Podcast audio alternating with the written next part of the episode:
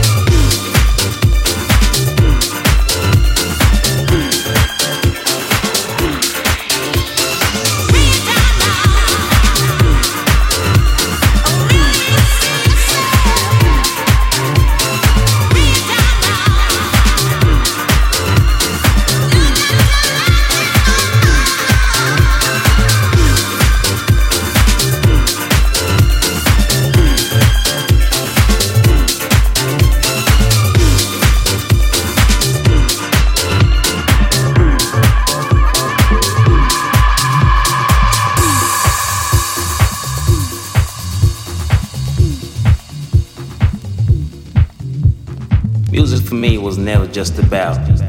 which DJ played my song or which label was cool. It's always been much more than that. Music has touched generations, liberated cultures, made people fall in love, and made people cry. I hear people saying shit like, this track or that track is cool, you know, just because it's on this label or that label. So, when people ask why my songs have that timeless feel to them, that's what I need to explain. It's in the very nature of how I rap my song, rap my song, rap my song, rap my song, rap my song,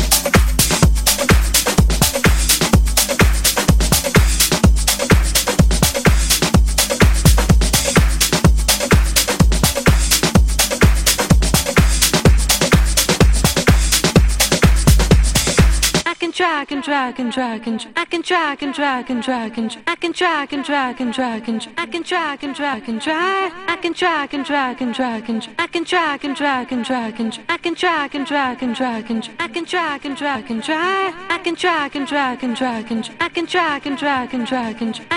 and track and track and I can track and track and track and I can track and track and track I can track and track and track and I can track and track and track and I can track and track and track and I can track and track and track I can track and track and track and drag and drag and drag and I can drag and drag and drag and I can drag and drag and drag I can drag and drag and drag and I can drag and drag and drag and I can drag and drag and drag and I can drag and drag and drag I can drag and drag and drag and I can drag and drag and drag and I can drag and drag and drag and I can drag and drag and drag I can drag and drag and drag and I can drag and drag and drag and I can drag and drag and drag and I can drag and drag and drag